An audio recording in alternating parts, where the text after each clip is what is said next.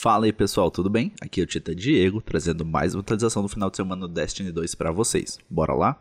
Trago presentes dos nove. Nesse final de semana eu tô com o Shura aqui na ZME. E de arma exótica pra gente ele trouxe a Asa Vigilante, lembrando que é um fuzil de pulso que atira 5 disparos por rajada, excelente para PVP.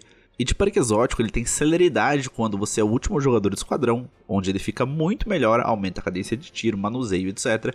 E antigamente o catalisador dele também deixava ele automático, mas agora, como todas as armas são automáticas, agora quanto você está jogando junto do seu esquadrão, ela também vira uma arma aprimorada. Então, jogando junto ou jogando solo, ele é um pulso ainda melhor. Vale a pena se está procurando um ótimo pulso para jogar no PVP, essa é uma ótima escolha.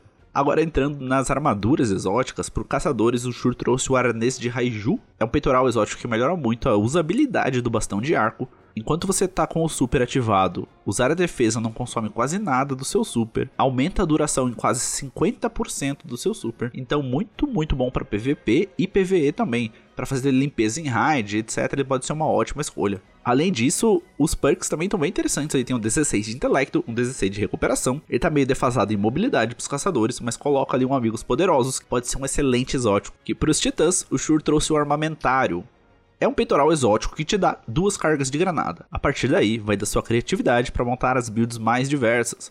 Duas granadas de cura, duas granadas de trovoada, e aí dá para fazer um estrago tanto no PvE quanto no PvP. Ele tá vindo com status meio confusos aqui, com 22 de mobilidade pro seu titã, mas ele também traz 18 de disciplina, com um total de 62. Talvez dê pra dar uma balanceada aí com alguns mods, ele pode ser uma excelente escolha. E para os arcanos, essa semana, o Shur trouxe os passos transversais. É uma bota exótica em que, quando você corre, recarrega sua arma equipada, o seu slide é mais longo. E lembrando agora na última atualização, a penalidade durante a escorregada é, diminuiu bastante. Então, antigamente, quando você dava a escorregada, a sua mira dava um flint, é, o tiro da escopeta saía mais espalhado. Isso foi mexido agora na última atualização. E agora, enquanto você está dando slide, os seus tiros se comportam quase igual como se você estivesse de pé. Provavelmente a gente vai ter um meta novo aí, que na verdade já é bem antigo, voltando com tudo no Crisol. Quanto às armas lendárias, eu dei uma olhada em uma por uma e acho que não tem nada com perk muito bom mesmo. Se você não tem uma Veracíssimo, talvez seja uma boa escolha, porque ela tem quebra abaladora e preparação de campo, mas acho que tem escolhas muito melhores comparado a esses perks aqui da Veracíssimo. Então acho que de armas lendárias não compensa gastar esses fragmentos lendários no momento.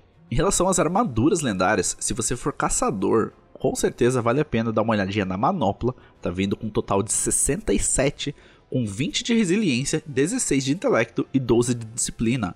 De novo, dá para compensar aí a sua mobilidade usando outros mods em outras armaduras, mas esse total de 67 com 20 de resiliência é muito bom para PVP e PVE.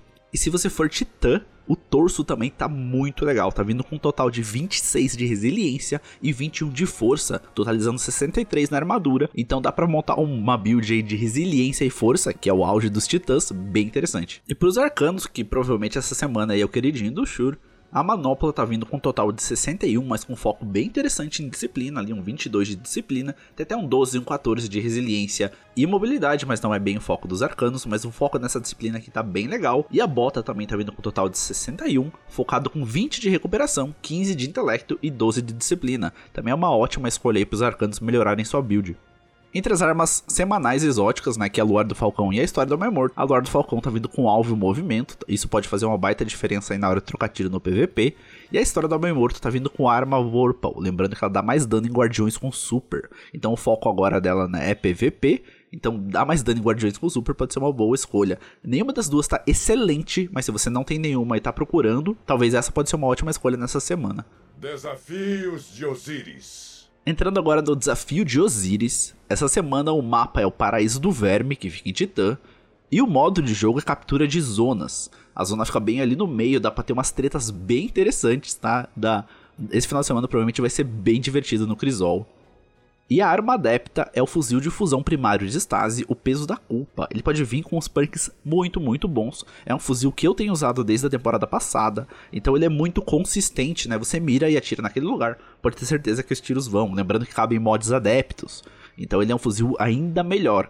Beleza? Essa semana a gente vai ficando por aqui. Não esquece que no episódio principal a gente fala do sorteio da DLC, então o Northcast vai estar tá dando a queda da luz pros ouvintes, tá? Vai ter um sorteio lá pelo nosso Instagram, dá uma olhadinha lá como é que funciona. Não esquece também que mais cedo sai um episódio muito bom, é o Em Órbita, onde a gente fala de como ser um melhor jogador dentro do jogo. A gente convidou o produtor de conteúdo Guerrilha, o cara tem uns feitos muito incríveis dentro do Destiny, e ele compartilha um pouco das experiências com a gente, beleza? Então é isso, vou ficando por aqui. Valeu, falou e boa semana para vocês.